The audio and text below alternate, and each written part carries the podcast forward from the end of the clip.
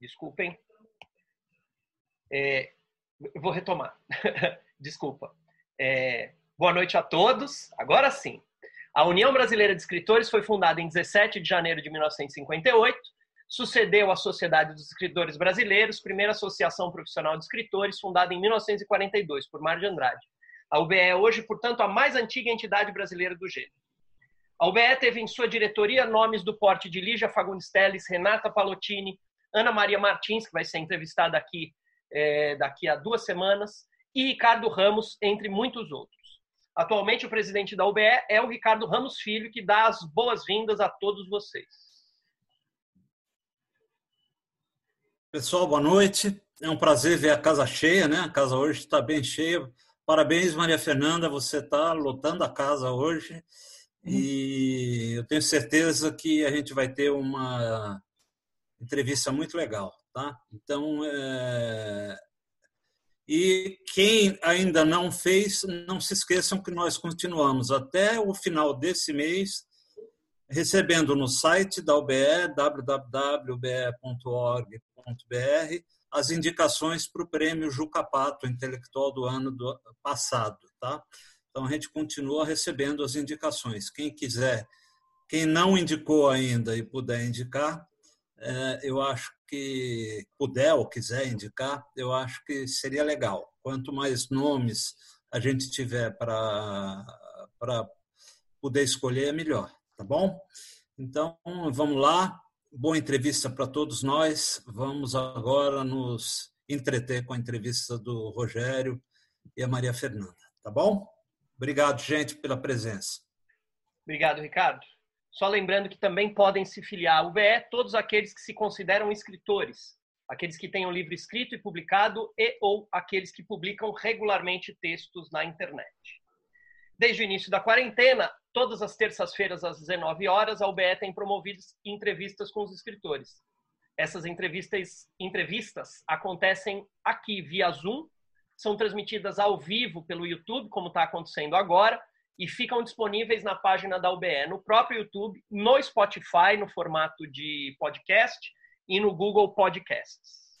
A entrevistada de hoje é a escritora Maria Fernanda Elias Malho, paulista de Cajuru. Ela mora em São Paulo há 18 anos. É defensora pública e atua na defesa de pessoas pobres que estão cumprindo pena. Sempre foi apaixonada por livros, essa vai ser a minha primeira pergunta, inclusive, e há alguns anos vem inventando as suas próprias histórias. Foi finalista do Prêmio Sesc de Literatura em 2016 e 2017 e com o livro Enfim Imperatriz ganhou o Prêmio Jabuti de Contos em 2018. Boa noite, Maria Fernanda. Seja muito bem-vinda. É um encontro esperado. A gente estava esperando essa entrevista. Super esperado, por mim também. Boa noite, Rogério. Boa noite, Ricardo. Boa noite a todas e a todos. Estou super feliz, animada de estar aqui com vocês. É sempre muito bom falar sobre literatura, falar sobre escrita, é sempre muito bom usar esses espaços. Legal.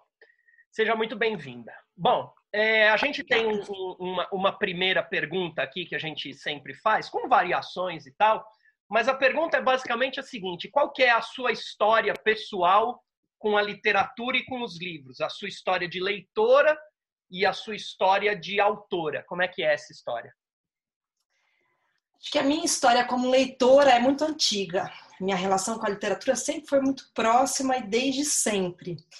Eu venho de uma casa, uma família que sempre valorizou muito livros, então eu tive esse privilégio de crescer rodeada por livros, de ver meu pai lendo, lendo muito, lendo jornal, lendo livro. Minha, minha avó era professora de português, era filha de, de libaneses é, mas ela amava a língua portuguesa, ela amava Guimarães Rosa e era uma grande professora. Então, isso acho que para mim foi um grande privilégio é, ter contato com livros desde cedo, desde, desde sempre.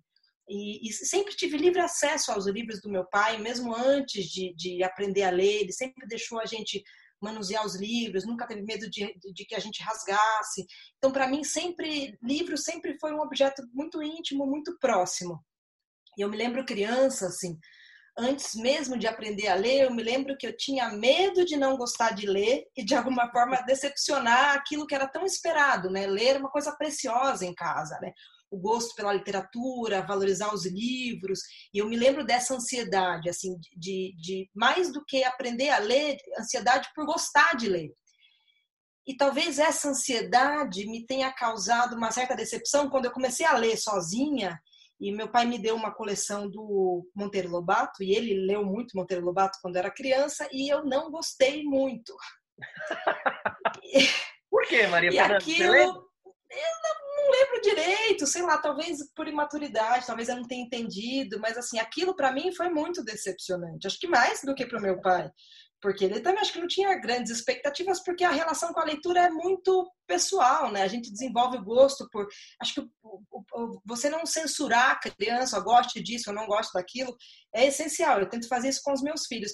Mas a decepção foi minha de não ter gostado daquilo que. E eu me lembro de pensar: será que então eu não gosto de ler?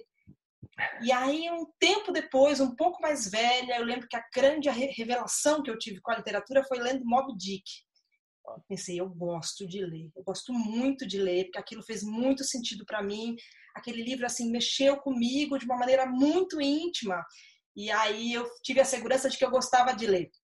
E a partir daí eu fui lendo cada vez mais. Eu fui uma adolescente muito leitora, assim, uma adolescente voraz. E os livros, eles tiveram, assim, uma eles me formaram não só a minha formação como leitora e como escritora, mas a minha formação humana, minha formação política.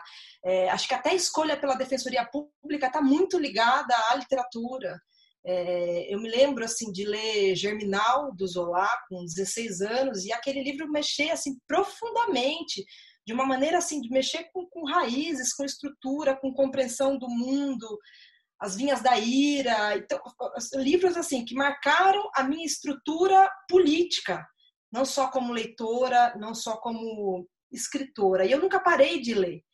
É, sempre li, li, li muito, mas sempre foi uma relação com a literatura enquanto leitora, não como escritora eu tive, além do meu pai, que foi assim um grande influenciador, assim, né? Até hoje eu troco muita ideia com meu pai sobre livro. Meu pai é um dos meus primeiros leitores, ele lê tudo que eu escrevo em primeira mão. Ele e meu marido são os meus primeiros leitores. Eu tenho esse privilégio de ter esses dois grandes leitores. E eu tive também assim uma grande professora de português, né? Acho que todo escritor tem um grande professor ou uma grande professora por trás. Eu tive uma grande professora, a Cidinha Nasser, que foi minha professora assim com 12 anos, que também me apresentou diversos livros, e ela teve é, um significado na minha relação com a escrita, ainda que eu tenha demorado tanto para começar a escrever. Uhum. Porque com 12 anos ela me dizia: olha, tem alguma coisa aí. E aí, enquanto escritora, assim, tem alguma coisa que você escreve que tem uma verdade, que faz sentido. Mas eu demorei muitos anos para começar a escrever é, dessa época aí de 12 anos que ela me dizia, você deveria escrever, você deveria ser escritora. E eu me lembro de pensar isso com 12, com 13 anos, e de perguntar para o meu pai. Meu pai é médico. E aí, na época, assim, eu queria fazer medicina para agradar meu pai. E aí, eu um dia perguntei para ele: eu estou muito na dúvida se eu faço medicina ou se eu vou ser escritora. E aí ele me disse: um dos maiores escritores do mundo foi médico e, e, também era escritor. Guimarães. Minha família tem uma coisa com Guimarães, né? Eu amo Guimarães Rosa. Mas aí, aí, aí, passou, assim, esse sonho aí de ser escritora ficou lá atrás e eu nunca escrevi, nunca mais escrevi. Escrevi, assim, diários, coisas íntimas, mas também não durante todo um período, mas continuei leitora e eu comecei a escrever com 33 anos. Eu ah, vou fazer 40 na semana que vem. Tarde, uma, uma relação tardia com a escrita. É, é, e durante algum tempo eu me lamentei por isso, assim, por que, que eu comecei a escrever tão tarde? Porque eu poderia ter uma escrita mais madura agora. Mas eu acho que as coisas acontecem quando tem que acontecer, assim, não sei, acho que não tem muita explicação, né? Que bom que uma hora aconteceu, porque poderia nunca ter acontecido, ou poderia ter demorado mais ainda. E eu sempre me pergunto por que eu comecei a escrever, porque não foi uma trajetória é, gradativa, não foi alguma coisa que foi acontecendo assim é, paulatinamente, é, foi um rompante. A literatura na minha vida, essa relação com a literatura enquanto escritora, foi um rompante, foi alguma coisa que se rompeu mesmo. Eu já tinha meus dois filhos, já era defensora pública há bastante tempo, e, e eu já disse isso, isso em outras oportunidades assim de entrevista, mas eh, durante a minha vida adulta eu tinha uma sensação de escape, que eu estava deixando alguma coisa escapar, alguma coisa que, que, que eu poderia fazer e que estava me escapando. E agora eu percebo que não era uma, um escape, era um represamento. Eu estava represando aquilo, essa vontade de fazer literatura que na época eu não identificava com vontade de criar história. É, e aí, sei lá, de repente eu tive essa ideia de, falei, eu, eu, vou escrever, mas a minha ideia não era eu vou ser escritora, porque é uma coisa presunçosa, né? Eu vou ser escritora. A minha ideia era, eu vou escrever uma história. E na minha cabeça era escrever uma história e ponto. Eu vou escrever uma história e depois eu vou voltar para a minha vida de antes de não escrever história. Eu vou voltar a ser mãe, defensora pública e tal, e, e leitora. É, mas foi ingenuidade minha, primeiro de achar que era fácil escrever uma história, difícil escrever uma história. E depois achar que era um caminho que poderia ter volta. Não é um caminho que pode ter volta, porque a literatura entrou na minha vida, o fazer literário, é, com tamanha força que logo de início eu percebi que tinha demorado, mas que era alguma coisa que vinha para ser para sempre, porque era muito forte. Então foi uma relação tardia com a escrita, né? Mas que aconteceu. E, e, eu, eu me lembro de ter lido em algum lugar, que eu já não me lembro qual é, que você aprimorou esses contos no curso com a Noemi, não foi? Na escrevedeira? Sim. Foi. Isso Quando foi importante. Super importante, ainda é. Eu ainda faço aula com a, com a Noemi. Quando eu decidi escrever, nessa época que eu, que eu pensei, bom, eu quero, quero criar uma história. A primeira coisa que eu fiz foi colocar, colocar no Google. E aí, assim, né? Existe algum, alguém que não tinha ideia que existiam oficinas literárias, ou alguém que poderia me dar um suporte, ou coisas que eu poderia estudar para isso. É, e além da oficina da Noemi, antes dela, eu fiz oficina com Marcelino Freire durante seis meses, que é lá no bar, uma excelente oficina. E depois fui para Noemi e estou lá desde então, acho que já deve fazer uns três anos eu acho que, que tem, tem, tem, muito preconceito no Brasil em relação às oficinas literárias, porque eu acho que tem essa ideia, e acho que isso é uma coisa que é quase exclusiva do Brasil, assim, eu posso estar enganada, mas nos outros países, acho que tem uma cultura de oficinas literárias e de você aprender a escrever. Então a gente tem isso, assim, de que não, não se aprende a escrever. E a gente trata os escritores, e muitos escritores, eles querem ser tratados assim, como se fossem seres ungidos pelo dom da escrita, é, e a gente não percebe o quanto essa perspectiva do escritor é extremamente elitizada. Porque a partir do momento que eu digo só pode escrever quem recebeu esse dom da escrita, eu estou alijando todo um, um, um, resto aí de possibilidades de gente que gostaria de criar literatura e que não cria porque às vezes não tem oportunidade. E porque quem são esses ungidos pelo dom, dom da escrita? Gente que leu muito, que teve acesso a livro. Então, é muito elitizado esse pensamento de que só essas pessoas que não se, se aprende a escrever. É, e eu acho que assim que tem um componente mágico na escrita que não se aprende. É, eu acho que não é possível você aprender a escrever como alguém ou você, mas é possível você treinar a escrita. E a gente tem isso exclusivamente em relação à literatura, porque todas as outras artes a gente admite que além do talento, você precisa praticar muito. Se você é bailarina, você tem que dançar muito. Se você é bailarino, você vai dançar muito. Se você toca um instrumento, você vai praticar aquele instrumento exaustivamente, vai contar com o seu talento. Mas a gente tem essa ideia de que a escrita não. Então, o escritor que ele frequenta oficina, que ele procura oficina, ele é menos escritor porque ele está aprendendo alguma coisa, mas no fim das contas, o que você está aprendendo é alguma coisa que já está em você, que é sua. Porque você não aprende com a escrita do outro. Claro, você bebe na fonte do outro o tempo inteiro. Mas, em alguma medida, o que você está escrevendo é sempre teu, é sempre saindo de você.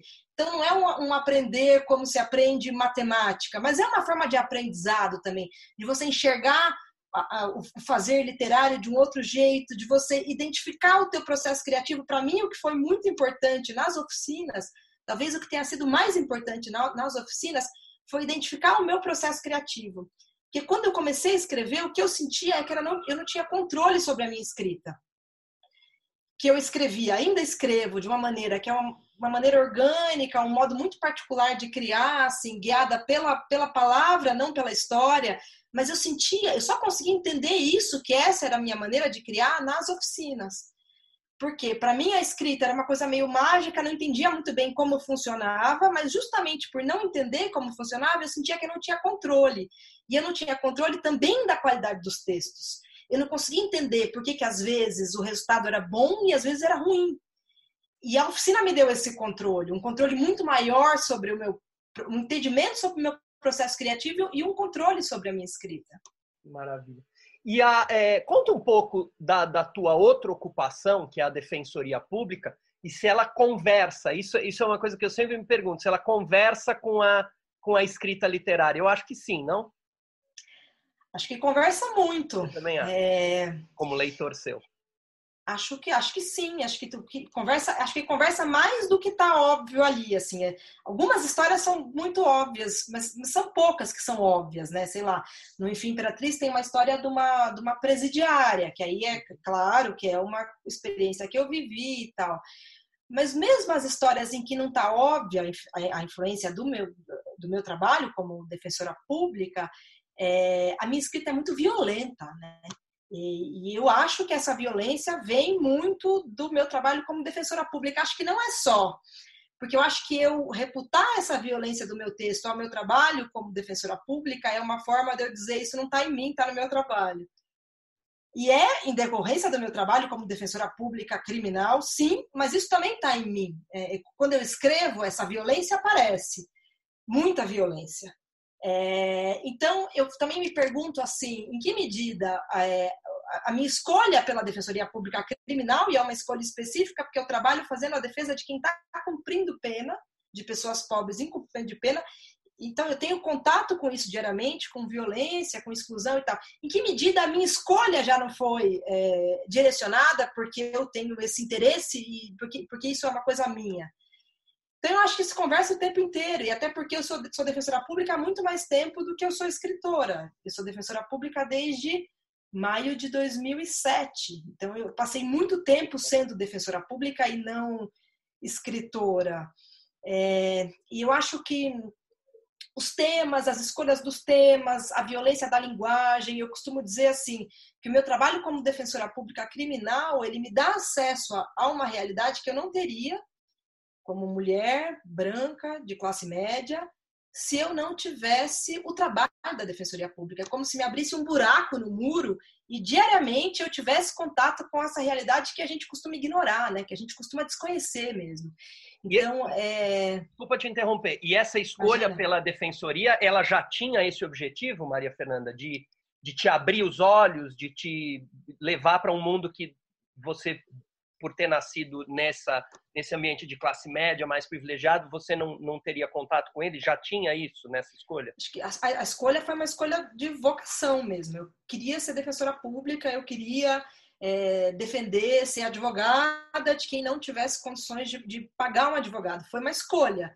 É, não foi porque ah, eu passei nesse concurso, então por acaso eu virei defensora pública. Não, foi uma escolha. Eu quis ser defensora pública. Eu tinha um sonho de ser defensora pública e eu sempre gostei muito de direito criminal. Assim, na faculdade de direito, é, direito criminal era a minha praia. Então, assim, eu sabia que eu ia trabalhar com, com direito criminal e eu gosto de trabalhar na perspectiva da defesa. É, me sinto mais confortável na perspectiva da defesa é, do que sendo promotora, por exemplo, mesmo sendo juíza. Então, é, é, uma, é uma perspectiva confortável para mim. Fazer a defesa é confortável para mim. É, e esse acesso diário a essa, a essa realidade acaba impregnando a minha literatura. Né? Minha literatura está impregnada disso. Mas é uma coisa que eu demorei um pouco para perceber também, porque quando eu comecei a escrever, eu percebi que a minha escrita ela tinha bastante de um componente rural, que ainda é parte da minha escrita, né? Que tem é, é, é, essa mistura de violência e rural, da roça, que é um pouco da minha história. Eu sou de Cajuru, morei em Cajuru até os 17 anos, que é uma cidade bem pequena, perto de Ribeirão Preto.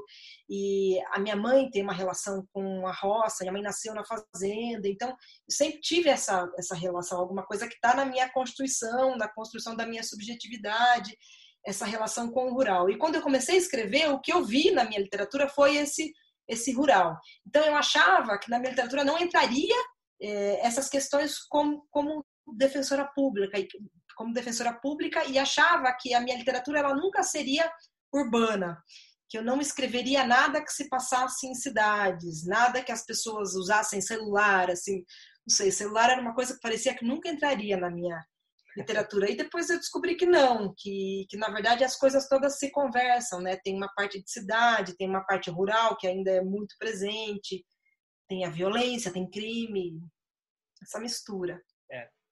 O, então conta para nós a história do livro. Acho que seria é, como é que como é que surgiu Enfim Imperatriz, que eu sou suspeito para falar, porque quando o, o, o, livro ganhou o prêmio no, no Jabuti de 2018, eu estava no júri, comemorei, celebrei é, é, a, a vitória, que eu te dei todas as, nossas, as notas máximas, porque eu achava, acho ainda esse livro incrível.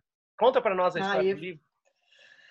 Então, o livro, ele assim, surgiu quando eu achei que, que eu tinha contos suficientes, muitos deles escritos em oficinas, para ter um, um, corpo ali. É, primeiro, eu montei um livro que não se chamava Enfim Imperatriz, porque não tinha o conto Enfim Imperatriz, era um, um, um, livro de contos que se chamava Dezembro de Coração Arrebentado, que hoje eu acho um nome muito cafona, não, não colocaria, mas na época fez sentido, e aí, assim, todos os contos se passavam em dezembro, e ainda tenho vários contos do Enfim Imperatriz que se passam em dezembro, mas tinha essa linha, esse fio condutor entre os contos, né, desse livro anterior, e aí, com esse livro, eu me inscrevi no Prêmio Sesc de 2016 e 2017. Eu fui finalista, mas não ganhei. E, e, aí, em 2017, eu resolvi dar uma mudada no livro. Eu já tinha escrito Enfim Imperatriz, então eu acabei excluindo vários contos que eu achava que não, não eram tão bons. Coloquei Enfim Imperatriz e decidi mudar o título é, por sugestão de um amigo, ele disse: por que, que você não nomeia o livro com o nome de um, de um, um dos contos? E aí, enfim, enfim, Imperatriz era um nome que eu gostava bastante, achava, acho ainda que é um nome instigante, e acabei colocando o nome de, enfim, Imperatriz. E, e aí eu, assim, teve essa, essa questão da, da publicação, né, que é muito difícil, ainda é, acho que está muito mais fácil agora, mas ainda é muito difícil publicar no Brasil. E, e, e esse, esse foi o primeiro grande obstáculo, né? E agora? Eu tenho um livro pronto e qual é o caminho, né? Como é que eu faço para achar uma, uma editora?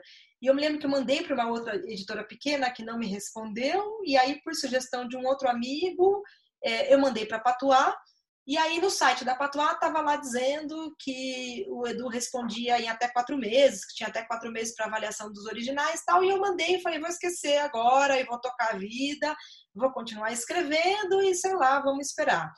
E um dia depois, no dia seguinte, ele me mandou um e-mail, porque ele recebeu o, o, o livro e foi ler o Enfim Imperatriz, o conto e ele gostou muito, ficou muito interessado e disse: Olha, nem terminei o livro, mas eu já quero publicar, porque eu acho que ele pensou que, sei lá, que eu pudesse ter mandado para outras editoras, mas não, assim, eu estava rezando, torcendo, assim, para ele me publicar, porque eu tinha gostado muito do trabalho da Patois, já tinha lido alguns livros da Patois, e, e aí eu publiquei com a Patois, e aí ficar finalista do Jabuti foi uma alegria imensa e uma surpresa também, porque, né, sei lá, na minha cabeça quem ganhava Jabuti era escritor, escritora. Eu ainda tinha dificuldade de me reconhecer como escritora. Era o meu primeiro livro, ainda não me sentia confortável com, com isso, assim, eu, quando eu, sei lá, participava de alguma coisa, um sarau, e me apresentavam como escritora, a escritora Maria Fernanda Elias Magno, eu achava muito esquisito, assim, como se eu não merecesse o, o, o, o título. Então eu fiquei muito surpresa e muito feliz e fui para a premiação meio sem, assim, sem expectativa é mentira, né? Porque a gente cria uma expectativa absurda. Porque são 10. E eu pensava, pô, mas e aí? Eu tô lá, né? E se eu ganhar? Mas ao mesmo tempo, é, eu tentava me colocar ali na realidade de que é difícil, eu estava concorrendo com gente muito boa, gente que eu conhecia. É, mas foi muito, muito, muito legal, assim, muito, muito, muito legal ganhar. No dia da, da, da premiação, à tarde, meu marido falou para mim, olha, eu tô com um pressentimento de que você vai ganhar. E meu marido é uma pessoa que não tem pressentimentos e tal. E eu imagina, por que você está dizendo isso? Ele falou, não sei, é uma coisa que eu estou sentindo, eu estou sentindo que você vai ganhar, se prepara. E, e aí a gente chegou super, a gente chegou atrasado não, mas a gente pegou muito trânsito, a gente saiu muito mais cedo, era tava um dia chuvoso, tava São Paulo tava um caos. E, e eu moro longe, moro assim longe do, do, do lá do Ibirapuera. E a gente, e foi muito tenso o caminho, porque meu pai e minha mãe estavam juntos. No, na última hora eu consegui o ingresso para eles, pedi lá e estava sobrando, eles eles deram. E aí eu cheguei super em cima da hora, cheguei, a gente já entrou e já começou, e Contos era o primeiro, primeiro prêmio, né? É. Aí quando foi anunciar, meu marido começou a filmar, e aí eu falei para ele, assim, muito caipira, porque eu sou muito caipira ainda, eu falei para ele, para de filmar os outros ganhar, e aí ele falou, vou filmar sim. E ele filmou, então a gente tem o registro desse, desse momento, que foi maravilhoso, o registro dos meus pais emocionados, eu e ele. Foi, uma, foi muito, muito, muito legal. E eu sempre digo assim que o Prêmio Jabuti ele não ele não muda a qualidade do livro, né? O, livro não é melhor pelo Jabuti, não seria melhor, porque isso é muito circunstancial, né? Você estava no júri, gostou do livro, é muito circunstancial, né? Mas aconteceu e é maravilhoso ter acontecido, porque o Jabuti levou o livro para lugares que ele não chegaria sem o Jabuti, sem dúvida. É, não é uma mágica que abre todas as portas e as coisas acontecem, é, mas ele impulsiona o livro, ele leva o livro para longe. E, e, acho que o anseio de qualquer escritor, de qualquer escritora, é ser, ser lido. Eu, eu quero ser lida. É, é assim, o meu objetivo com a literatura é ser lida. Então, é, nesse aspecto, o prêmio foi maravilhoso, me trouxe muitos leitores. E agora teve o, o 179 Ponto Resistência, que é o teu livro de poemas, ele foi lançado, foi 2019 ou foi 2020? Foi, 2019. Foi 2019. 2019. E agora você veio então com a, com a, poesia. Então se abriu um novo caminho. Já era do passado ou, ou a poesia veio depois dos contos? Como é que foi? eu não sou poeta. escrevo poesia, mas eu não sou poeta. E eu não sou poeta mesmo, eu sou prosadora. Eu, eu acho que eu escrevo prosa e acho que a, a, acho que poesia exige uma outra coisa que assim não é. Então por que, que eu publiquei um livro de poemas se eu não sou poeta? Porque eu escrevo poemas, apesar de não ser poeta. Mas eu escrevo assim circunstancialmente, assim. Eu costumo escrever todo dia. É, ando falhando, ando meio. Essa quarentena me fez mal nesse sentido da, da escrita. Mas eu costumo escrever todo dia. escrita para mim é um hábito. É, mas eu escrevo, escrevo prosa. Eu consigo sentar e escrever prosa, mesmo se eu, se eu tô, não estou me sentindo nada inspirada, não estou com a menor vontade, eu consigo. Poema não. Eu só consigo escrever um poema se o poema vem. Eu não consigo buscar o poema, eu não consigo trabalhar com a palavra. Então, eu não, não me sinto poeta de ofício, acho que eu não posso dizer que eu sou poeta. É, publiquei um livro de poemas, gosto dos poemas, é, mas eu acho que a, poesia, para mim, ela tem muito mais uma função terapêutica, alguma coisa que está ali martelando e aí aparece, do que um, um fazer literário. É difícil explicar isso, mas acho que é isso. Acho que tem uma função quase terapêutica, assim. A poesia vem, vem, vem, vem, vem pedindo para ser escrita. É como se a prosa eu, eu buscasse, eu construísse, eu sentisse que tem um trabalho ali enquanto escritor, um trabalho bastante pesado, né, de, de palavra, exaustivo, exaustivo mesmo. A poesia não. A poesia é alguma coisa que, tanto que eu fico muito tempo sem escrever poesia, de repente escrevo uma, ou em algum período escrevo um pouco mais, que acho que foi nesse do, do quando eu publiquei o, o livro de, de, de poemas, 179 Resistência, é, acabei escrevendo vários poemas e aí mandei para o Edu e a gente publicou. E são poemas, é, é, acho que posso chamar, eu, pelo que eu li, poemas políticos em, em sua maioria, posso dizer isso, Maria Fernanda? Políticos eu no sentido que... amplo, eu, eu quero uhum, dizer. Tá. De, de... Eu acho que tem uma mistura, acho que tem tem poemas bem subjetivos, assim, que sou bem eu mesmo. Uhum. Até eu acho que a, a, poesia tem isso que a prosa talvez não tenha, né? Na poesia a gente não tem é, muito, a gente não tem história para se esconder, né? A poesia tá ali. E isso foi uma coisa que eu me senti meio mal, porque eu não escrevo nada autobiográfico. Claro, em alguma medida tudo é autobiográfico, tudo está saindo de mim, da minha leitura, das minhas experiências, do tudo é autobiográfico, mas assim, não faço literatura autobiográfica. Agora, poesia, assim, você fica muito exposto na poesia, né? A prosa você tá com a roupa transparente. A poesia você está sem roupa. Então, assim, acho que a minha poesia, a, a, a, poesia subjetiva, a política não, porque aí você está expondo uma visão de mundo. Mas eu tenho bastante poesia aqui, são poesias subjetivas, que está falando da minha subjetividade, que aí é, é, é, é, de bastante exposição, é uma coisa que eu fico um pouco. Eu acho que é, é misturado, acho que se eu pudesse pensar assim no, nos poemas, acho que talvez tenha metade dessas poesias mais intimistas e metade de poesias políticas. Uhum. Legal. E peraí. Ah, tem uma, uma pergunta. Então, agora sim, aquelas perguntas assim de, de escritor, sabe assim? Que sempre aparecem aqui, então vou, vou me adiantar nessa. Você falou que você escreve, se não é diariamente, é quase que diariamente. Uhum. Como, é que, como é que é esse ritual? Porque também já ouvimos de tudo aqui na, na, nas entrevistas. Tem, uhum. tem, tem, gente que prefere escrever de manhã, tem gente que prefere uhum. virar à noite escrevendo, tem gente que é muito uhum. disciplinado, tem gente que não tem disciplina nenhuma, mas acaba uhum. saindo livro. Tem de tudo. É, não, não, tem regra nenhuma, né? Mas é super interessante. Eu também fico muito curiosa. Uma das coisas que mais me instiga é processo criativo de escritor. Eu adoro saber como é que cria, é, porque é uma coisa que me instiga enquanto escritora também. Eu gosto de, de pensar no meu processo criativo. Então, eu, eu percebi, assim, quando eu, eu, decidi escrever, que eu disse, não, vou, vou, vou escrever. Eu tinha, minha filha tinha três anos e meu filho tinha um ano. Eu tinha, era mãe de duas crianças pequenas. E aí eu fiquei nessa, de, bom, vou escrever, então, bom, hoje eu vou sentar e vou escrever. Aí sentava e escrevia um pouco.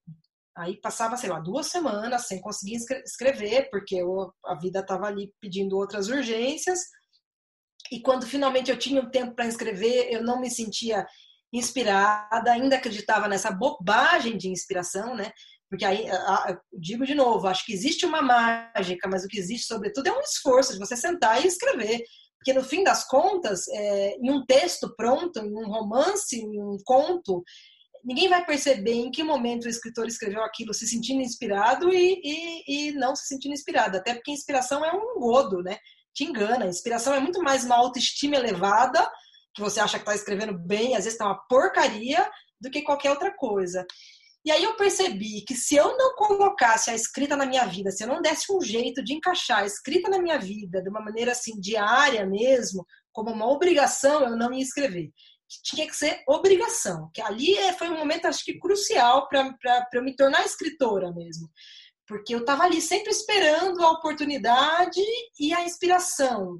E, e, a oportunidade quase nunca vinha, com dois filhos pequenos e com trabalho, inspiração, então, assim, estava sempre muito cansada.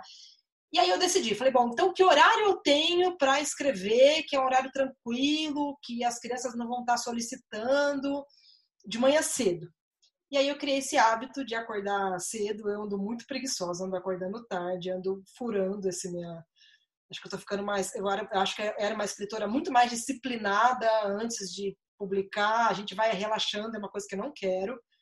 É, mas eu tenho esse hábito de escrever de manhã.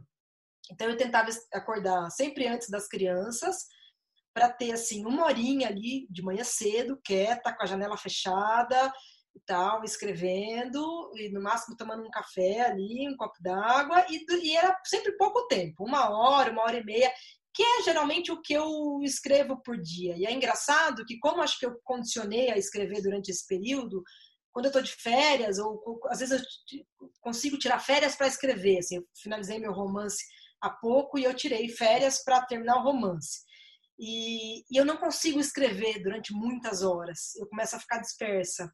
Eu teria que condicionar, escrever. acho que eu conseguiria. Se eu fizesse, eu acho que é como um condicionamento físico. Né? Se você faz exercício físico durante meia hora, é difícil fazer durante uma ou durante uma hora e meia.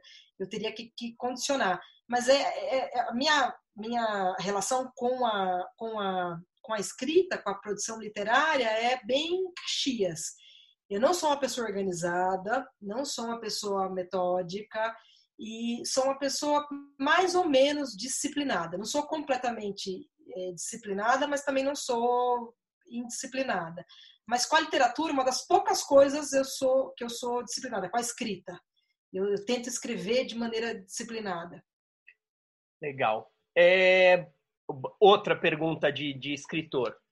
É, bom, acho que eu não erro se eu disser que a literatura de autoria feminina tem ganhado cada vez mais espaço tem vendido cada vez mais, né? Quer dizer, não, não bastava ter espaço, tem vendido muito.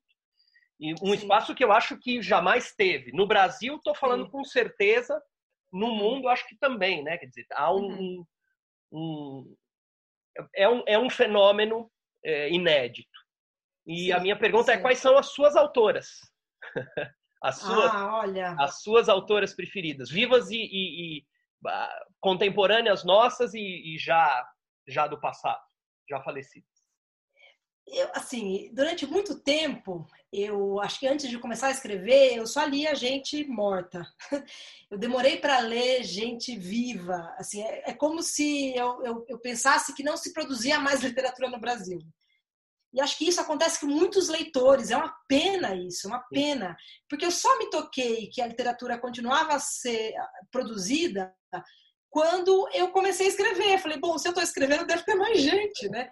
E é ridículo, assim, é vergonhoso isso, porque eu passei anos e anos e anos e anos como se a boa literatura fosse uma coisa do passado, como se não produzisse mais. E para mim foi uma grande descoberta, então, assim, das. É, sempre gostei muito de Clarice, sempre gostei muito da Lígia Fagundes Telles, li tudo da Lígia Fagundes Telles, nossa, li mais de uma vez, assim, na época do, da, da adolescência, os romances. É, mas foi uma grande alegria descobrir as autoras vivas. É, as autoras que publicavam pela Patois, Débora Dornelas, a Micheline Veruschi, gente é muito boa, incrível, incrível.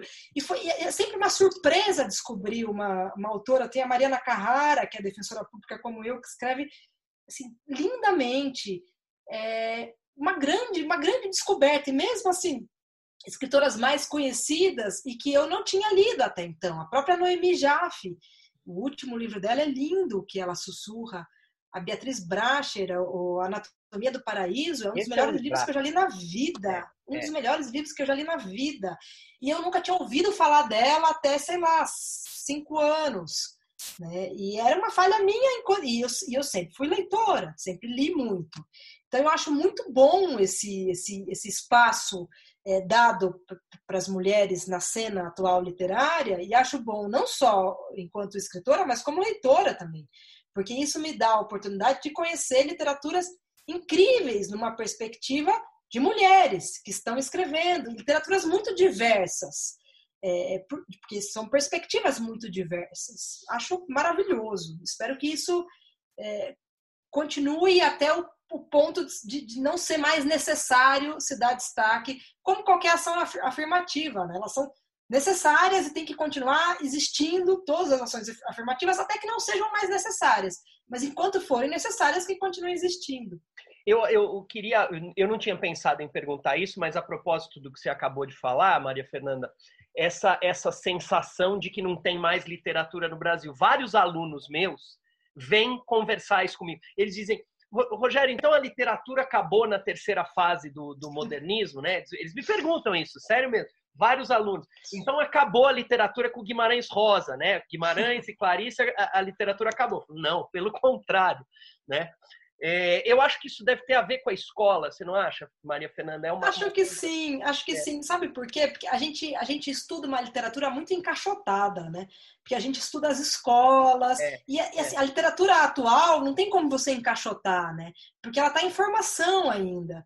Então, mas é uma pena isso, porque talvez fosse só, sei lá, começar a cobrar. Se bem que isso tem mudado, né? Alguns vestibulares têm exigido é, livros de, de autores e autoras vivos, contemporâneos que estão escrevendo.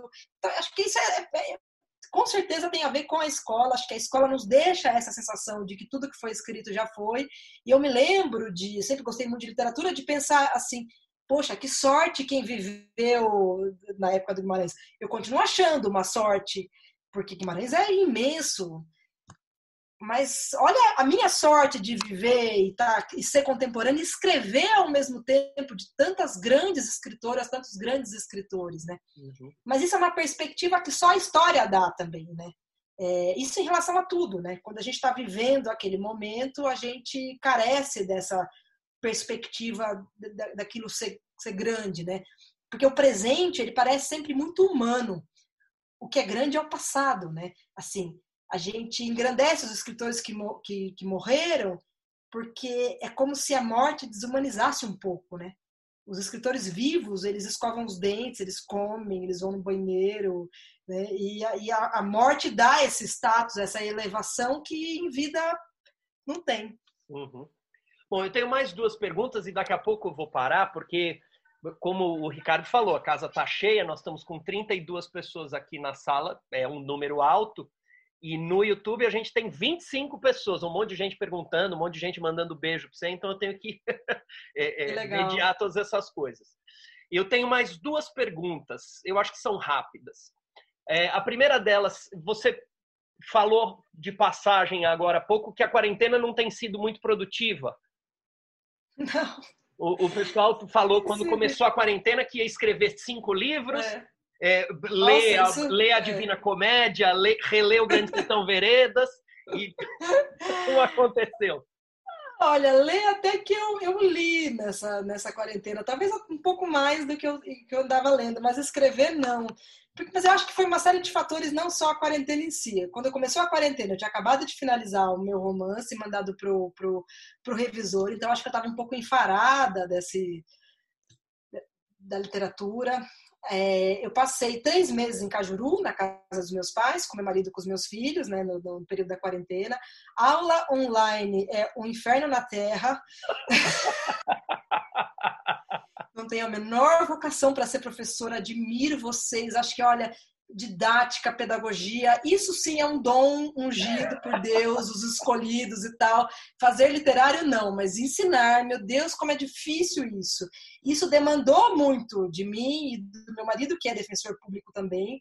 A gente passava assim as manhãs, cada um com um ali explicando e e a minha filha tem 10 anos, eu não, não sei mais a matemática dela, a gente tem que estudar para conseguir ensinar. Então foi um, um, período muito turbulento nesse sentido. E aí o trabalho com a Defensoria Pública, né? É, que não parou, a gente ficou trabalhando remotamente. E, e, na unidade onde eu trabalho, a gente faz um rodízio de coordenação, ninguém quer coordenar a unidade, porque é um abacaxi. Então a gente faz um rodízio. A cada quatro meses você tem um coordenador, uma coordenadora diferente, e na quarentena foi a minha vez. E foi muito difícil, porque eu tinha que coordenar remotamente, teve um monte de mudança da estrutura do, nosso atendimento, de visita ao presídio, que começou, passou a ser remota. Então foi um período muito turbulento. E a literatura ficou prejudicada, ficou de lado com, a, com a, a quarentena. Mas a quarentena continua, então eu tenho esperança de, de produzir um pouco agora, nessa segunda fase. É, e a, e a última pergunta era: eu, eu já tinha te ouvido falar daquela vez que nós conversamos, já tinha uhum. te ouvido falar desse romance. Fala desse romance pra gente, fala dele. Falo, falo. Esse romance ele tem um título que ainda é provisório, assim, não sei se ele vai chamar isso mesmo, mas ele se chama Você me espera para morrer? Interrogação, na verdade. Você me espera para morrer?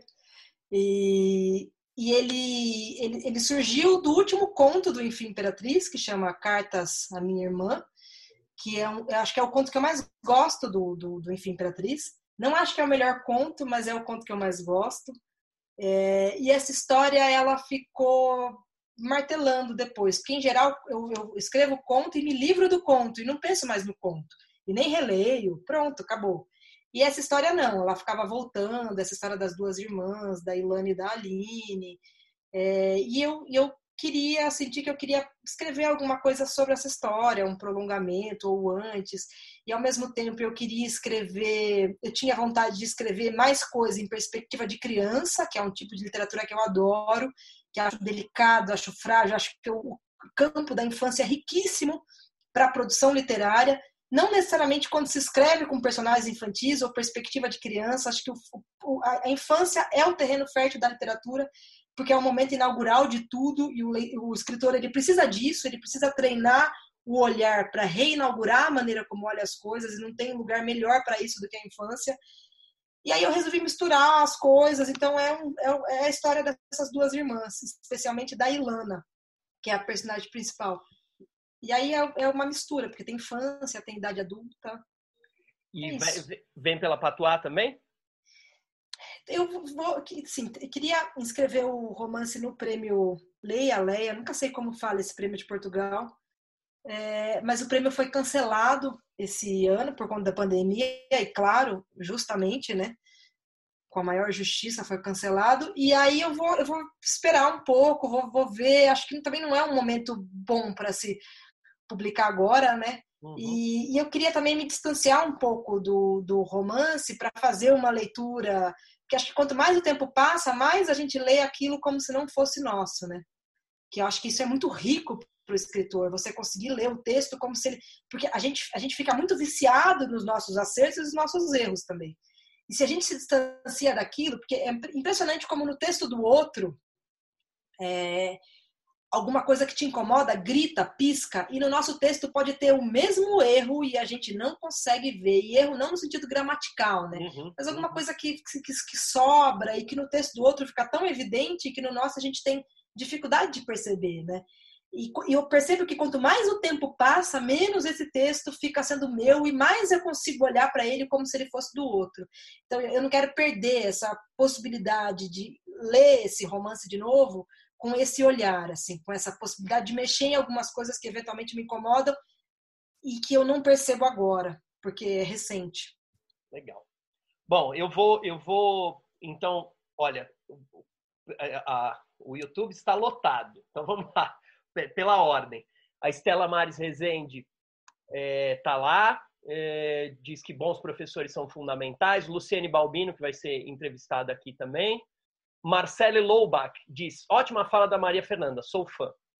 Gabriela. Ah, é, a, Marcele é muito bacana, ela sempre acompanhou o, o, o, meu trabalho como escritora, mesmo antes do Jabuti, muito legal. A Gabriela Poti fala: sou fã, deusa. Ah, é outra querida, querida. Diomira Maria também diz Diomira. que é bom por aqui. Muito legal. É, é, enfim, Thaís Elias, é, Rodrigo, ah, minha cunhada. Rodrigo Elias falou roça na Meu irmão. Meu irmão. é...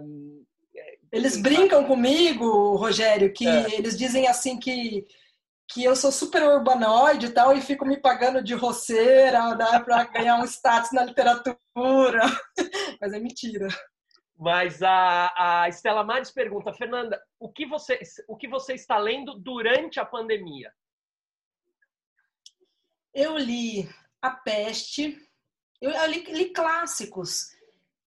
Eu terminei de ler Lolita, nunca tinha lido Lolita Olha. e sempre quis ler. Terminei de ler anteontem.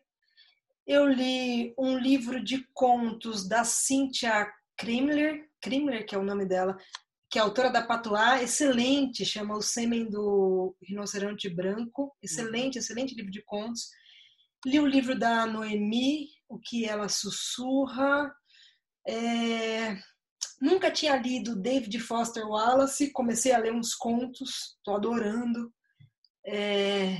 que mais que eu li durante a quarentena? Acho que foi isso. Não estou lembrando de nada agora. É, Uh, Francisco Elias diz grande escritora, grande mulher. Meu tio.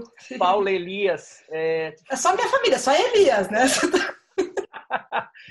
Paula Elias fala: a leitura na escola muitas vezes se coloca em função da proposta pedagógica, daquela questão que a gente estava falando. Sim. É, Marcelo Loubach, deixa eu ver aqui. Paula Elias pergunta: como acessar autores contemporâneos? Já já eu dou a voz aqui para o pessoal da sala do Zoom. Deixa eu dar a prioridade aqui para o pessoal do YouTube. Eu acho que é ficar atenta à cena literária. É difícil, né? Eu, eu só tive acesso aos contemporâneos. Os contemporâneos não tão conhecidos, os conhecidos é fácil, né? Você lê ali a ilustrada e tal, você vê as resenhas. Agora, esses escritores de pequenas editoras, como ter acesso? Eu só tive quando eu comecei a escrever. Eu só tive acesso maior aos escritores e escritoras da Patois quando eu publiquei. É, é triste isso, né? Eu não sei se, em que medida era uma falha minha de buscar esse acesso ou porque ainda essa amplitude é, é, é, pequena, restrita. Esses, esses bons escritores de pequenas editoras ainda não, não circulam como deveria circular, né? Uhum. É, ainda continuando com o pessoal do YouTube, é, Aqui a Marcele dá uma sugestão. Paula Elias, a família Elias apareceu mesmo. esse livro e esse conto são sensacionais. Tá, tá, tá. Ivan Carlos Maglio. Meu sogro. Seu sogro. Só minha Ele- família. Ele diz que estão boas as minhas questões. Obrigado, Ivan. Agradeço. É, Ele pede para você ler um poema do livro. Leio. Vou ler, vou ler um curto, né, para não. Peraí.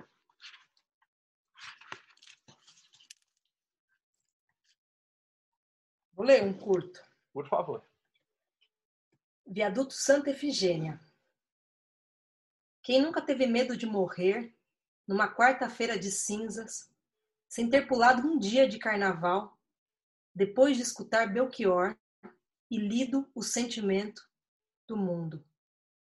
Quem nunca teve medo de morrer um filho numa madrugada de febre, na primeira quarta-feira de agosto, depois de escutar um suspiro e lido o mercúrio do termômetro marcando 41 graus.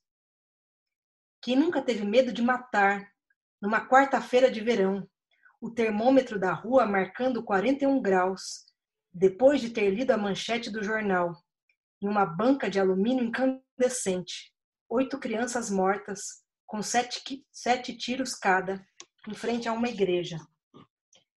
Quem nunca teve medo de pular do viaduto Santa Efigênia, na última quarta-feira do ano, o céu de um azul inviável, o coração de uma alegria inviável, depois de ter lido o lambe-lambe no poste. Viver é para os fortes. Grande poema, grande poema. Bom, vamos lá. Então vamos para as perguntas do pessoal. Obrigado, viu, Maria Fernanda? Imagina. É, Lindo poema. O... Agora a gente faz as perguntas aqui para o pessoal do Zoom. Eu só peço assim compreensão para todos que estão na sala, porque tem, eu tô, como eu estou coordenando tudo aqui ao mesmo tempo, então estou devagar. Eu espero acertar a ordem aqui. Quem quiser fazer a pergunta, coloca a pergunta no bate-papo, tá? É, coloca a pergunta no bate-papo, não. Coloca o próprio nome que a gente abre o microfone, que fica mais legal do- da pessoa perguntar pessoalmente. Antônio Carlos Fester, sua pergunta, por favor. Você mesmo abre seu microfone? Cadê você, Fester? Pode falar.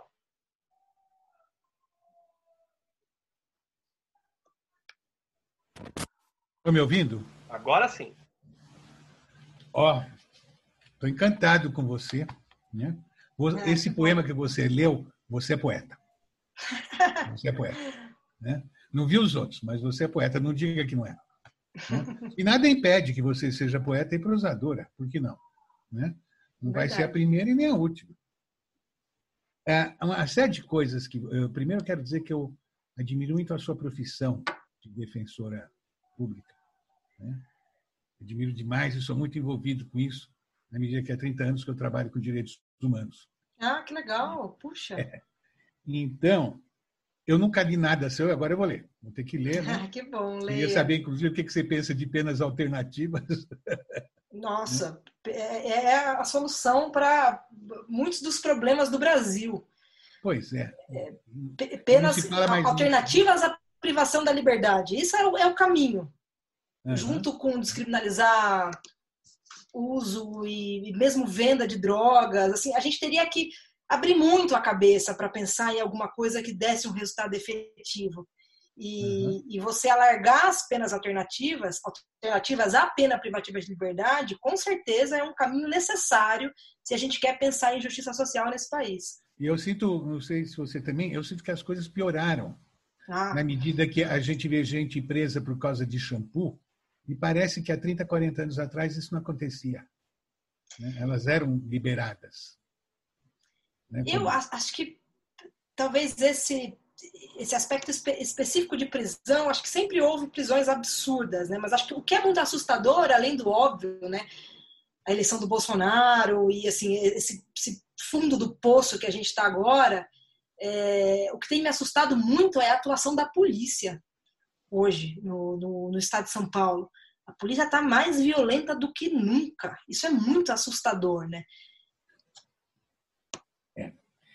E isso está presente na sua obra? Está presente a, a violência e a, e, e a injustiça Como é que social. você lida com a tentação de passar essas mensagens ou não? Posso, Porque, posso responder a tua pergunta ou você quer falar mais alguma coisa? Eu, enquanto você. Assim, eu acho que você deu uma verdadeira aula de literatura. Né? E me lembrou muito certas coisas, assim. Por exemplo, vou falar algumas coisas que me ocorreram. O Ibiapaba Martins me ensinou a não dar nome de conto para livro. Uhum. E para o meu primeiro livro eu dei o nome de um conto e queimei o livro, porque o conto era muito ruim. Muita gente foi só naquele e não leu os outros. Uhum. Uhum. Então você teve sorte. Né? Ah, o Guilhermino César, que foi um grande professor de literatura do Rio Grande do Sul, foi contra um amigo dele que era médico ir para o interior de Minas, entendeu? Porque eles estavam no Rio, é no Rio que se fazia literatura. Aí, uns anos uhum. depois, ele foi inaugurar uma exposição em Paris, do Guimarães Rosa, e viu que era o mesmo médico. Então, não eram receitas. Né? Não. De certa forma, não eram receitas. Né? Sim, e você, de sim. alguma forma, jogou com isso. Eu queria lembrar também que o Mário de Andrade deixou contos na gaveta por 15, 20 anos.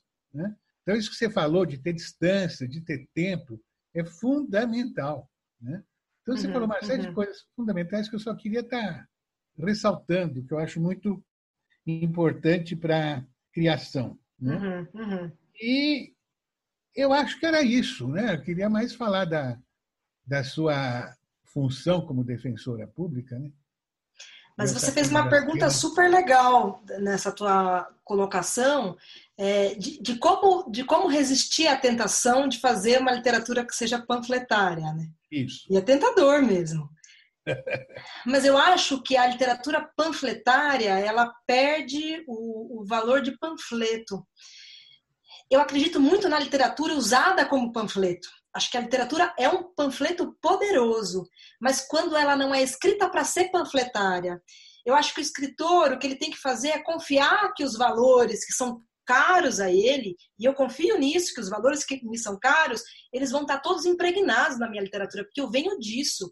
É a minha formação humana, é a minha subjetividade, é a minha leitura de mundo. Então, o meu fazer literário, se eu sou feminista, se eu sou é, sensível às questões sociais, a minha literatura, isso, isso vai aparecer. Eu não preciso colocar isso na minha literatura. Isso vai aparecer de uma maneira natural, orgânica e não forçada. Eu acho que o grande poder da literatura usada como panfleto é justamente quando ela não é panfletária. Porque a literatura panfletária, ela perde o valor literário e ao perder o valor literário, ela perde a força de panfleto. Beleza. Beleza. É um prazer te conhecer. Como é que chamam os seus filhos? Dora e Antônio. Muito obrigado, hein? Tudo de bom para você. Obrigada a você. Obrigado, Fester. Ó, tem uma outra mensagem aqui, Maria Fernanda, que diz: Que brasileira fantástica. Essa moça me proporciona o um sentimento de esperança. É, então, é, quem mandou isso é Poxa, minha mãe. Que bom. Ah, que legal! Puxa, que legal, Rogério. Um beijo para sua mãe. Que Chama legal, que legal. Ela tá que legal, fico pelo super YouTube feliz. E me mandou a mensagem pedindo para te dizer isso. Ricardo, ah, que legal. Lá. Oi, Maria Fernanda. Gostei muito da, da, da, tua fala e me lembrou muito. Eu tenho uma sobrinha, Manuela Ramos, que faz direito na PUC. Ah, que legal. Desde... Eu fiz PUC também. É, ela, desde que entrou, ela quer ser defensora pública. É Puxa, criminal. que legal. Nossa, põe ela, ela em contato vai... comigo ela faz uns discursos super inflamados, ela é defensora. Às vezes eu falo umas coisas assim que ela não concorda, ela fica louca da vida comigo, ela tem uma ideia, ah, um ideário todo todo diferente. Que legal. Você estava falando, bacana. eu mandei pelo WhatsApp para ela entrar, mas acho que ela não viu, ela não, não, não, não entrou. Puxa, é, que legal. Agora, voltando à literatura, é, você falou em determinado momento que você escreveu um livro de poesias, mas não é poeta. Eu me identifiquei com você porque eu também escrevi um livro de poesias, que inclusive ganhou um, um prêmio, mas eu não me sinto poeta. Uhum. Né? E eu tenho é, alguns amigos escritores também que dizem que quem é poeta é só poeta, não faz outra coisa, que os poetas só escrevem poesia. Né? É... O fato de eu não me sentir poeta faz com que seja muito mais difícil para mim mostrar a minha poesia do que, do que mostrar os outros textos. Uhum. Isso acontece com você também? Com certeza. Eu tive bem mais resistência, o livro chama Resistência, né? mas não é por isso, mas eu tive bem mais resistência. Acho que por esse aspecto da, da de, de me sentir mais exposta com, com, a poesia, porque quem me conhecesse ali com, com uma certa intimidade me reconheceria e talvez nem com tanta intimidade assim. Então acho que tinha esse aspecto da exposição, mas também tinha eu, eu tinha mais segurança na prosa e assim é, não sei, eu, eu, eu, gosto muito de poesia, eu gosto muito de ler poesia, mas sempre foi uma, eu sempre li muito mais prosa. Então talvez eu consiga reconhecer melhor a, a boa prosa. Então eu, eu, eu sabia que, que ah, esse poema é, é um. Eu não conseguia identificar se era um bom poema, mas eu consigo identificar se é um bom conto. Ah, esse é um bom conto, esse conto não é tão bom, ah, esse daqui eu não vou colocar. As, as poesias eu tive muito mais dúvida na hora de selecionar, por exemplo, dúvidas que eu não tive em relação ao livro de contos, o que era bom, o que não era.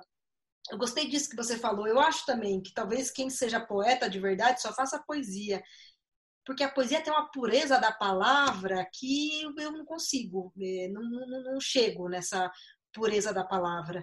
É, porque eu leio um poema meu e, sei lá, eu leio um poema do Drummond e aquilo ali é, é, é límpido, aquilo. E eu leio um poema meu e não tenho essa sensação, claro que não, mas eu não sei dizer o que sobra e o que falta. Por isso eu não sou poeta. É, eu Se eu conseguisse que... identificar, mas não é alguma coisa que para mim é a mesma coisa, mas eu acho que a gente tem direito, até o Machado de Assis foi mal poeta, né? Então, então... Eu, eu, eu acho também, eu, eu quero continuar escrevendo poesia, e se eu escrever poesia o suficiente para publicar outro livro, eu vou publicar. É. Porque eu escrever poesia é um direito, ainda que eu não seja poeta. É isso aí, Ricardo. Obrigado, viu, Ana? Eu que agradeço. Obrigado. Fernando Dezena. Boa noite, Chá. Tudo bem? Tá me ouvindo? Sim, tá te ouvindo. Tudo, é, bem? Du, tudo bem. Duas perguntinhas.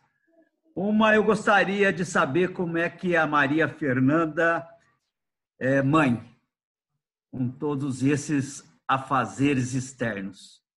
A segunda, eu volto lá à, à sua poesia é, e gostaria até de ler um trecho aqui, que não é cansaço, é a vida que pesa demais, 916 quilos. Por isso eu ando curvada. Não tenho pernas para acompanhar o tempo. As minhas cansam. Tenho cãibras nas panturrilhas. Eu fico e o tempo corre. Passa por cima de mim, pisoteando minha barriga. Então eu gostaria de saber da, da, da Fernanda mãe e da onde vem, Fernanda, todo esse peso e esse medo de não acompanhar o tempo? É, acho que a minha maternidade, eu sou uma mãe muito, muito, muito solista, talvez até demais. Acho que acho que é um defeito. Acho que eu sempre fui uma mãe disponível demais. Acho que meus filhos abusam um pouco da minha disponibilidade. Sou uma mãe bastante afetiva, uma mãe assim que faz bolo, é, nesse sentido, uma mãe de antigamente, mas que inventa história, é, que conta história. Eu sou bastante presente na vida das minhas crianças, sempre fui, e por isso que foi tão difícil achar um espaço que fosse só meu, porque o espaço literário era só meu e não podia ter é, intromissão de criança. Me dá esse direito, porque como toda mãe, eu sou uma mãe bastante culpada também por tudo. E o peso, né? Assim, eu, eu, eu, escuto muito isso, que a minha literatura é pesada, que a poesia é pesada. E normalmente quem me conhece pela literatura se surpreende um pouco ao me conhecer. E quem não me conhecia pela literatura antes de eu escrever, a não ser as pessoas que, que me conheciam muito intimamente, se surpreenderam com a minha literatura. Que é como se não combinasse. Porque eu não sou uma pessoa pesada, pesarosa, eu sou uma pessoa de, de, de natureza bastante alegre. Claro, tem minhas questões, sou humana como todo mundo e minhas grandes complexidades, acho que sou uma pessoa bastante complexa, mas eu tenho uma, uma natureza alegre, não sou uma pessoa pesada nem pessimista. E aí, como que isso combina, né? acho que tirando assim meu marido, meu pai, pessoas que me conheciam muito quando leram minha literatura não se surpreenderam, quem leu e me conhecia disse: Mas da onde saiu isso? Você tão sorridente, tão doce, essa coisa pesada, violenta e tal. E o contrário também, né? Quem me conhecia pela literatura e aí teve a oportunidade de me conhecer e dizia: Mas eu imaginava você muito diferente, não imaginava você assim.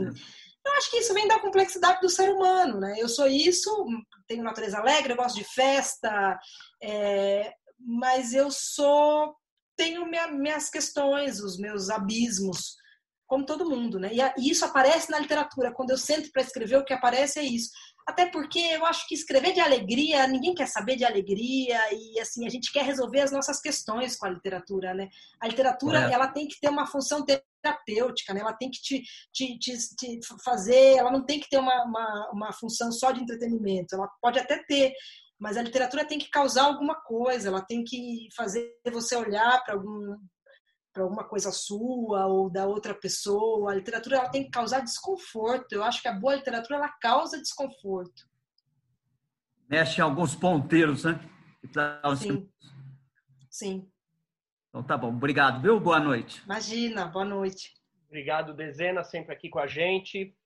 É, Walter Rogério.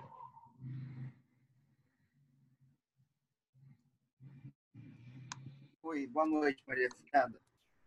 Boa noite. Prazer em conhecê-la. Prazer é meu. É, você tocou em duas questões que eu achei assim, importante em relação a essa questão que você colocou da literatura brasileira contemporânea, as dificuldades que, que, que temos de enxergar e vivenciar os nossos escritores vivos.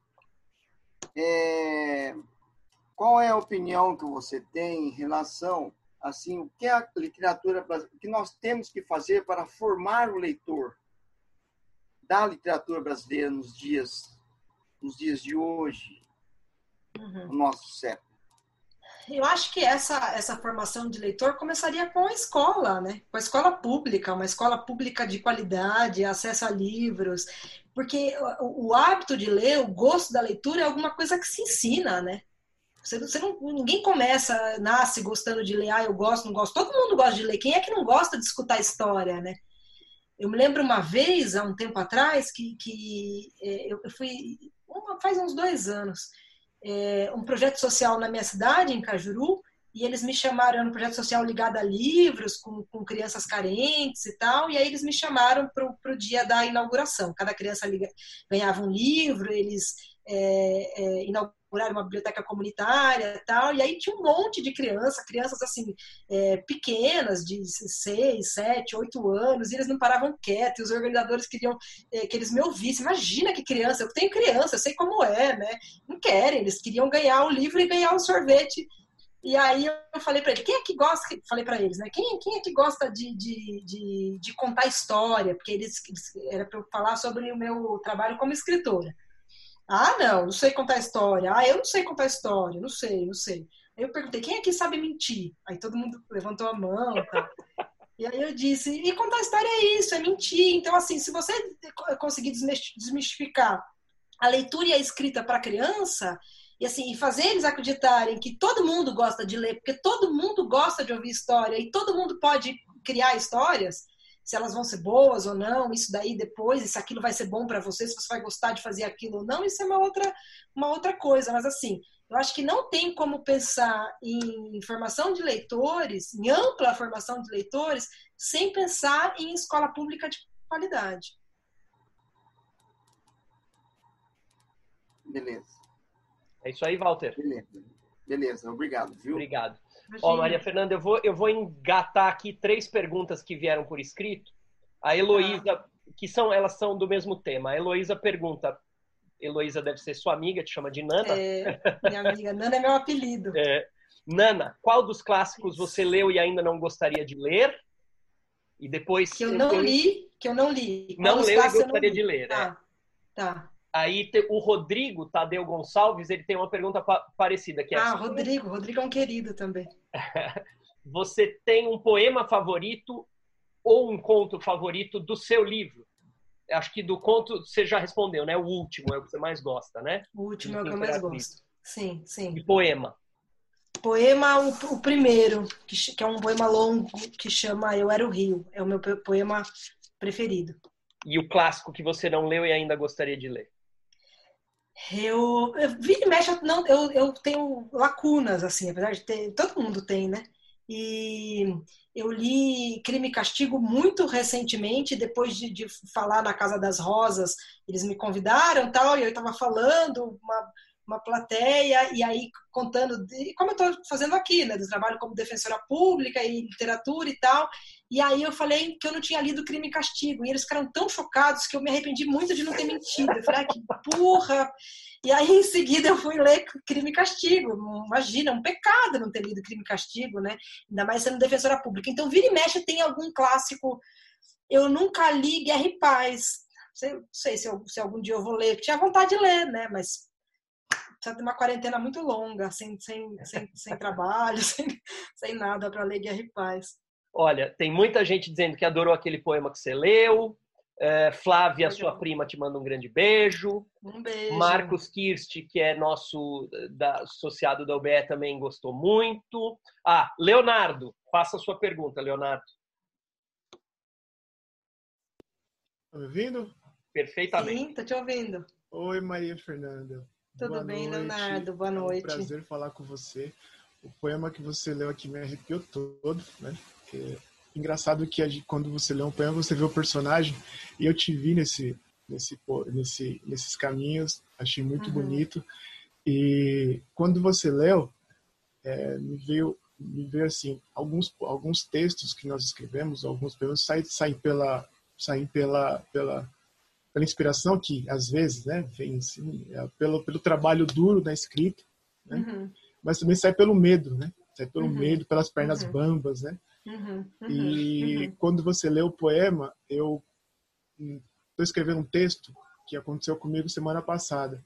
Eu agora eu quero começar ele assim pelo trecho do seu poema. Quem nunca quis, quem nunca pensou em morrer numa noite de quarta-feira indo comprar pão, né? Uhum, eu, semana, uhum. semana, passada eu fui comprar pão e você defensora pública falou da polícia. Estava indo comprar pão e aí na esquina tinha um grupo, tinham três policiais e quando eu cheguei perto deles é, um deles fez fez que essa arma, né? E eu parei, congelei e eu fiquei assustado. Eu falei, caramba, né? Quase me joguei no chão, né? Aí entrei Nossa. na padaria, entrei na padaria e fiquei com a perna toda mole e não conseguia sair da padaria. Eu mandei mensagem para minha esposa pelo WhatsApp e aí ela ficou no portão esperando. E aí eu cheguei aqui Nossa. em casa. Eu ia assistir a entrevista aqui da UB e eu não conseguia assistir, porque eu tava tremendo, não consegui nem comer o pão que eu comprei. Aí eu tô pensando em escrever agora um texto com essa com o início do seu do seu poema. Né? Quem nunca Poxa, pensou que morrer, legal. Quem nunca pensou em morrer numa quarta-feira indo comprar pão, né? Isso acontece com muitas pessoas aqui no Brasil, né? E, Sim, infelizmente. É, infelizmente. Parabéns pela sua pela sua literatura e que você publique vários livros. Eu estou pensando, estou querendo publicar o meu aí, vamos ver se dá certo.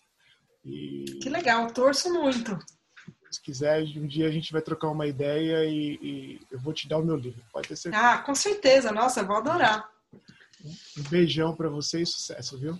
Um beijo, obrigada. Obrigado, Léo. É, vamos lá, a Alexandra adorou a poesia, Maílson Furtado via Maílson. Te manda. Maílson. É uma alegria. Conheci o Maílson no, na, na premiação, ele ganhando o Jabuti dourado, assim, ele estava do meu lado. Foi muito legal, foi muito emocionante. Maílson, querido Maílson. É, Luciana Lindoso também diz que vai ler seus livros, adorou a entrevista. É, temos mais uma pergunta via uh, YouTube. Você tem uma galeria de fãs, hein, Maria Fernanda? Juju Bier te manda um beijo da Austrália. Família, família. A minha família é enorme é uma família, a família do lado do meu pai, né? É uma família libanesa, de descendentes de libaneses, mas assim, enorme e, e, e, muito próxima, assim. Então, sei lá, as minhas primas de terceiro grau é como se fossem minhas irmãs. Então, você imagina uma família dessas, libanesa, enorme, todo mundo se metendo na vida de todo mundo. Então, isso é, é, é bom, porque em momentos como esse, eu sei que eu nunca vou ficar sozinha em uma live, numa. Família, minha família é muito querida. A Luciene Balbino, que é, que é uma das sócias do OBE, ela vai ser entrevistada aqui, é, não semana que vem, acho que na outra. Depois eu vou mostrar a, a, a nossa agenda. É, ela pergunta como é que você separa a defensora pública da escritora, não sei se, se é para separar, enfim, como se, se separa, como separa, e como você lida com o lado mulher no dia a dia. Essas são as perguntas. É, acho que essa separação de, de escritora e defensora pública, acho que, acho que às, às vezes eu tento separar, mas acho que a coisa mistura demais, porque o que acontece é que muitas vezes eu, a minha literatura, a, a, defensoria pública, as histórias e tal, que eu escuto, que eu leio, acabam entrando na minha literatura sem nem que eu perceba. E acontece o reverso também. Às vezes eu estou trabalhando, estou lá no fórum lendo um processo e eu faço uma coisa de ficar procurando literatura no processo, ficar procurando história no processo. Que é uma coisa muito bizarra, assim, por exemplo, quando tem processo de, de do tribunal do júri, né, processo de homicídio, tem uma coisa, fica uma coisa no processo que chama estereotipia, que é a transcrição dos depoimentos. E eu adoro ler isso, porque é uma história que está contando ali. Né? As pessoas estão contando uma história. Então, acho que isso se mistura muito. O tempo inteiro eu fico buscando é, literatura no, no, nos processos e o tempo inteiro as histórias dos, dos, processos, das pessoas que eu atendo nos presídios e tal, também vão, vão é, aparecendo na minha literatura sem que eu perceba. E acho que é a questão de ser mulher, eu acho que eu tenho uma grande sorte, não deveria ser, uma sorte, deveria ser de ter um, um companheiro, um marido que divide comigo todas as, as tarefas de todas as áreas. Até acho que ele é mais sobrecarregado que eu com as tarefas domésticas e tal. Por eu ter a literatura, eu acabo ficando, ele acaba ficando mais é, sobrecarregado, um super parceiro que me incentiva e acho que isso só é possível, ele está assistindo no YouTube com as crianças ali da sala, isso só é possível porque eu tenho ele ali comigo, me dando suporte, e isso não deveria ser uma sorte, né? Triste que isso seja uma sorte, que eu tenha que chamar isso de sorte, né? Um companheiro que divida comigo as, as tarefas todas. Mas acho que é isso que me possibilita, que me, me, me tira um pouco dessa carga. Legal. É, vamos para então para a última pergunta, que é da Lisa. Lisa Maria Palma mandou uma pergunta aqui. Também Minha te chama também. de Nana, também é, é do seu. é. Ela diz: Nana, quais questões você acha que precisaria elaborar por estar desenvolvendo seu romance a partir do último conto do, do Enfim Imperatriz? É, essa é a pergunta. E ela diz que adora esse conto, que gosta muito desse conto. Eu acho que o, desafio, assim, eu, eu, eu, tive bastante dificuldade de escrever esse romance, porque o meu processo de, de, criação é um processo de criação que ele, ele, ele vai muito bem com conto, né? Porque eu não planejo, sou uma, uma escritora zero planejadora, que vou escrevendo pela linguagem, que vou conhecendo a história a história ela se revela para mim pela linguagem. Eu não conheço a história enquanto ela não está escrita. Ela vai se desenvolvendo pela linguagem. Mas escrever um romance assim é muito difícil. Então, assim, acho que a, primeira, o primeiro ponto é esse. Foi muito difícil construir esse romance. E as questões que eu achei que eu precisava desenvolver, eu achei que eu precisava dar corpo para essas duas personagens. Porque o conto é como se fosse uma fotografia de um momento, né? Às vezes de um momento breve ali, quando um conto que você está contando alguns anos, ou o conto é um instante, um dia. Então, é claro que o personagem ele tem que estar tá desenvolvido, mas não desenvolvido como ele tem que estar tá em um romance. Em um romance ele tem que ter corpo, ele tem que ter braço, perna, ele tem que ter unha, ele tem que piscar, ele tem que ter tique, ele tem que ter dor em alguma coisa. Então, acho que o que, que mais me, me, me exigiu na construção do romance foi a construção das personagens, assim, quem são essas? Principalmente a personagem principal, que é a Ilana. Quem é ela, né? O que, que, que essa mulher sonha? Quais são os desejos dela, as grandes frustrações? Qual que é a, a biografia? Mesmo que não entra no livro, você, o, o, escritor ele tem que estar com aquilo construído, né? É assim que a gente dá corpo para uma personagem, é assim que o personagem parece real, porque você constrói ele como se ele fosse gente de, de, de verdade, né? Com todas as contradições humanas e as peculiaridades que faz de cada um de nós únicos, né? Acho que esse foi o grande desafio no romance, dar corpo para essa personagem. Legal. Ana Helena diz que a entrevista foi maravilhosa, é uma alegria te ouvir. Um beijo, um Helena. Adoro a Helena. É, Lisa também diz, agradece, uh, diz que adorou te ver.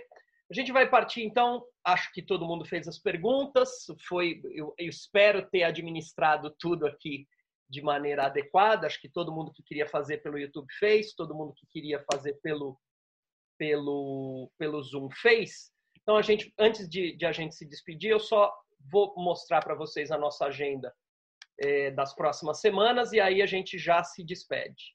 Então, os próximos entrevistados. Rogério, acho que a Dulce está sinalizando que quer ah, fazer pergunta. Perdão, perdão, Dulce, perdão. Pode fazer a sua pergunta. Só abrir seu microfone, Dulce. Obrigado, Ricardo. Está aberto, é. Pode fazer. É, obrigada, obrigada. É, em primeiro lugar, queria parabenizá-la porque é, você tem uma tanto quanto você fala quanto você escreve eu também vi as suas entrevistas naquele eh, num, num site de como eu escrevo né do Nunes ah, sim sim assim, sim comecei por ali depois peguei uhum. uma parte do texto é, uhum. na minha opinião você eu não eu sinto que é um o seu texto é robusto tem muita consistência mas eu acho que não, não sobressai, mesmo que você fale de alguma violência, não, me, não ficou assim para mim a violência como em sobressalto. Uhum, Me parece uhum. mais a sua linguagem é assertiva, uhum, tanto na sua uhum. fala quanto na sua escrita. Isso me, é assim, maravilhoso, achei maravilhoso e uma contribuição, uma contribuição assim ótima que você deu, pelo menos na minha leitura, é falar sobre essa historinha de inspiração, né? Quer dizer.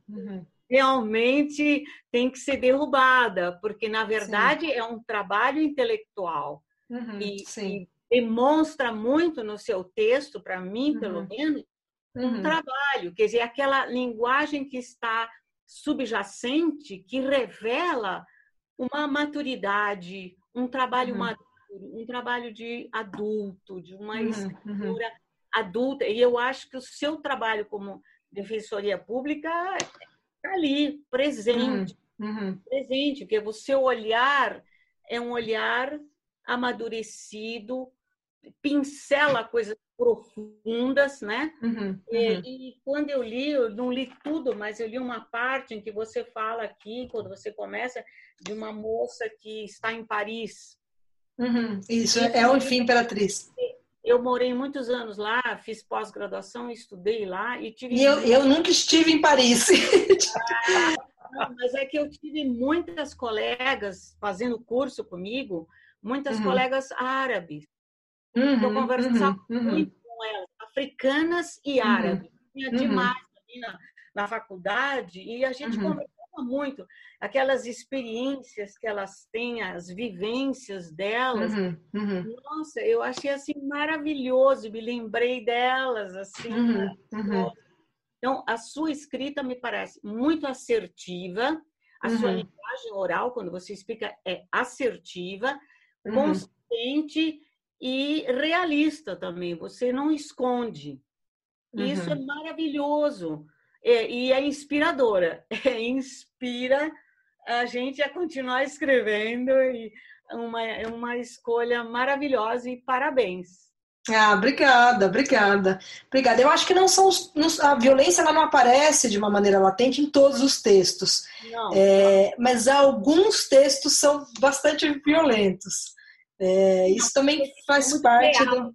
É, você traz realidades mesmo, né? Uhum, uhum. Então, isso pode, é, sabe, aquela história de literatura de entretenimento, aquilo ali, uhum. entendeu?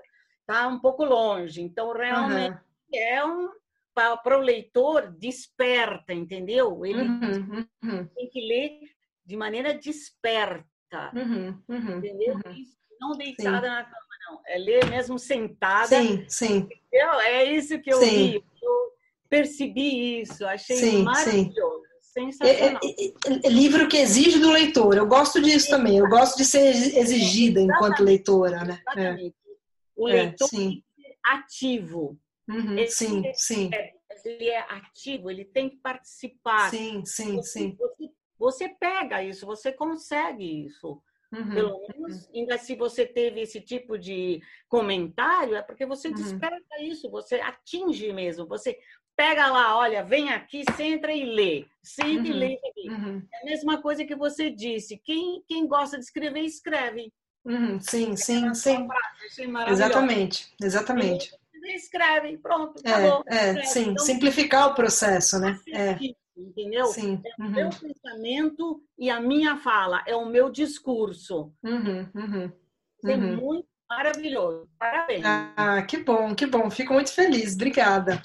Eu que agradeço.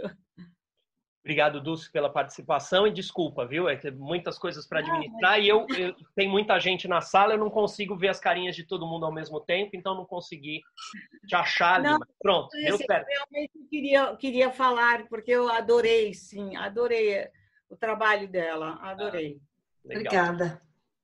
Bom, então antes da gente se despedir, eu sempre passo rapidamente a agenda das, das próximas semanas. É, então a gente vai ter é, a gente tem aqui a agenda de quatro semanas, né? As nossas entrevistas acontecem sempre às terças, às 19 horas. É, semana que vem, Ricardo Viveiros, que é um jornalista escritor, autor de mais de 40 livros em diferentes gêneros, escreveu biografia, comunicação, história, poesia, literatura para crianças e jovens. É, Luciane Balbino, que fez perguntas hoje, é uma escritora sócia da UBE, ela está em Portugal ela é, é, fez dramaturgia, ela trabalha muito com teatro em Portugal, é jornalista também, poeta, é, é, e tem uma literatura que aborda, que aborda, entre outros assuntos, o assunto da inclusão. É, depois, Ana Maria Martins, é, que é uma sócia histórica da, da, da UBE, participou da, da diretoria de Ricardo Ramos, o, o pai do, do, do atual presidente. Ana Maria Martins é escritora e tradutora, é cadeira número 7 da Academia Paulista de Letras, vai dar entrevista para nós, ela está com 95 anos, vai ser é, incrível tê-la aqui. Nossa, ela é, incrível. É, ela faz parte da história da UBE, vai ser muito legal. E depois Mariana Félix, que é poeta slammer, né? finalista na Batalha Nacional de Poesias, o Slam BR, por quatro anos seguidos, tem mais de 180 mil seguidores nas redes sociais, 15 milhões de visualizações no YouTube, representando então aí esse esse o Islã, né, que é um, é um outro momento da é, é um, um, outro movimento dentro da literatura brasileira atual. Maria Fernanda, não sei como agradecer, vou pedir para o Ricardo agradecer então, depois eu agradeço e se vocês quiserem se despede, a gente encerra. Maria Fernanda, foi muito legal a tua entrevista, tá? Eu adorei te conhecer, não te conhecia pessoalmente, né? Engraçado a gente falar que a gente está tendo uma reunião virtual e falar que se conheceu pessoalmente, né? pessoalmente né? É, é mas, é engraçado.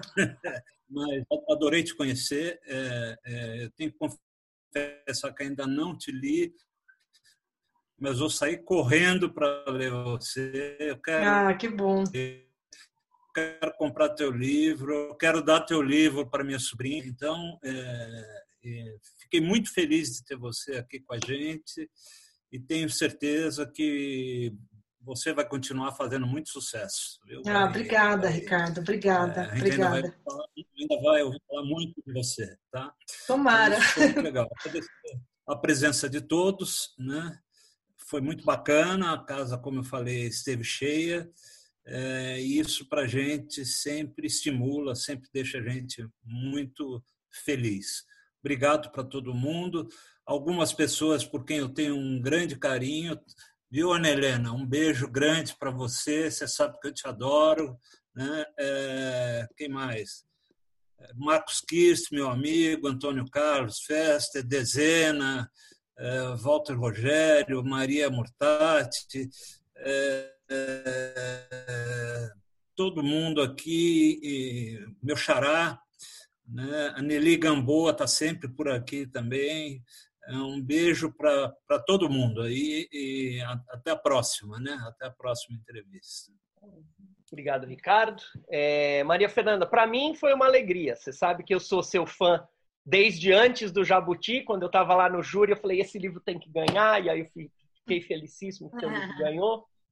E então quero te agradecer de coração por ter participado da nossa entrevista. E se você quiser se despedir do pessoal, é, é essa hora.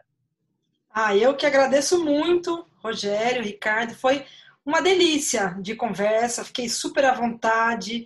É, obrigada a todo mundo que participou por aqui, pelo YouTube, é, as pessoas que eu ainda não conhecia, a minha família enorme, meus amigos. Fiquei muito feliz, que bom. Foi ótimo. Obrigada. Muito obrigado. Muito obrigado a todos que estiveram presentes, tanto aqui pelo Zoom quanto pelo YouTube. Na semana que vem a gente tem de novo, mesma coisa. A gente abre a sala às seis e meia. Quem quiser chegar para ir batendo um papo inicial e a entrevista começa é, oficialmente às sete horas da noite. Uma boa noite a todos. Se vocês quiserem abrir o microfone para se despedir. Para todo mundo. Boa noite a todos. Boa noite a todos. Tchau, tchau, Boa noite. Valeu.